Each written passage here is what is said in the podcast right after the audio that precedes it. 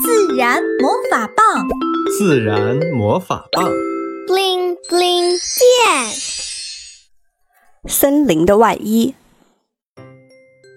这一天，赛弗突发奇想：“哥哥，小精灵，我们玩森林的扮家家游戏好吗？我们给植物做衣服，然后来演不同的森林植物。”好呀。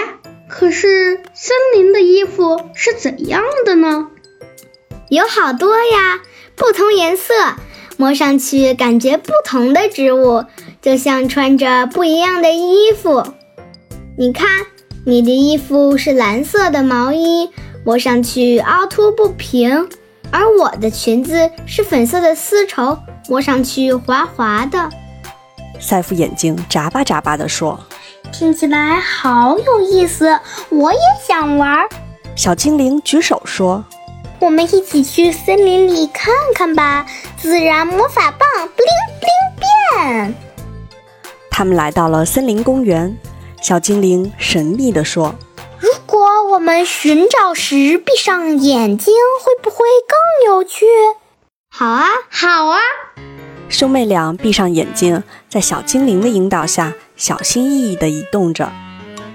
嗯，这棵树的树皮摸上去凉凉的、滑滑的，纹路特别细腻均匀，有点像纸。赛夫睁开眼睛一看，哇，这棵树好高呀，我都看不到尽头。这是白桦树，它可以长到八层楼那么高，而且它有非常强的生命力。如果森林被烧毁了，首先长出来的是白桦树，它可以快速长成一片白桦林，成为森林的保护伞。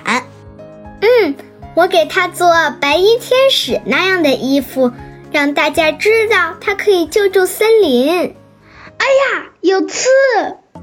维特的手被扎了一下，他猛地睁开眼睛，看到手上没有扎进刺，然后又小心翼翼地摸着眼前的小灌木。它的叶子摸上去扎扎的，每片叶子边缘有锯齿，茎上有尖刺，原来就是这次扎了维特。嗯，它还有小果子，红色的，摸起来软软的。绿色的好硬，你找到了覆盆子。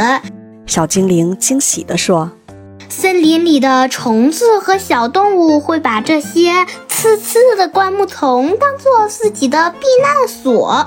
覆盆子的果实成熟后，红红的，香香甜甜，不仅是虫子和小动物的美味，我们也可以吃哦。”哇！这里好松软，好舒服，摸起来像羊毛毯。这是什么呢？赛夫睁开眼睛一看，是苔藓。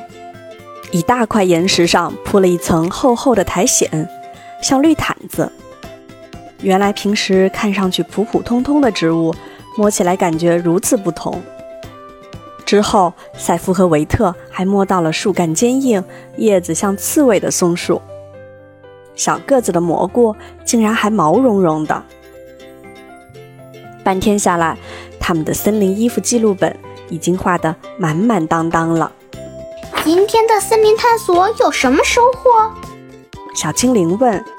原来闭着眼睛摸到的森林和睁开眼睛看到的不一样。看着都是绿色的植物，摸起来却很不同。那，森林里有各种各样的外衣，当我们触摸的时候，会有更直接的体验，这也是森林的美妙之处。小精灵说：“小朋友，你有摸到过很特别的植物吗？感觉是怎样的？欢迎在评论区留言，和小精灵分享你的发现。”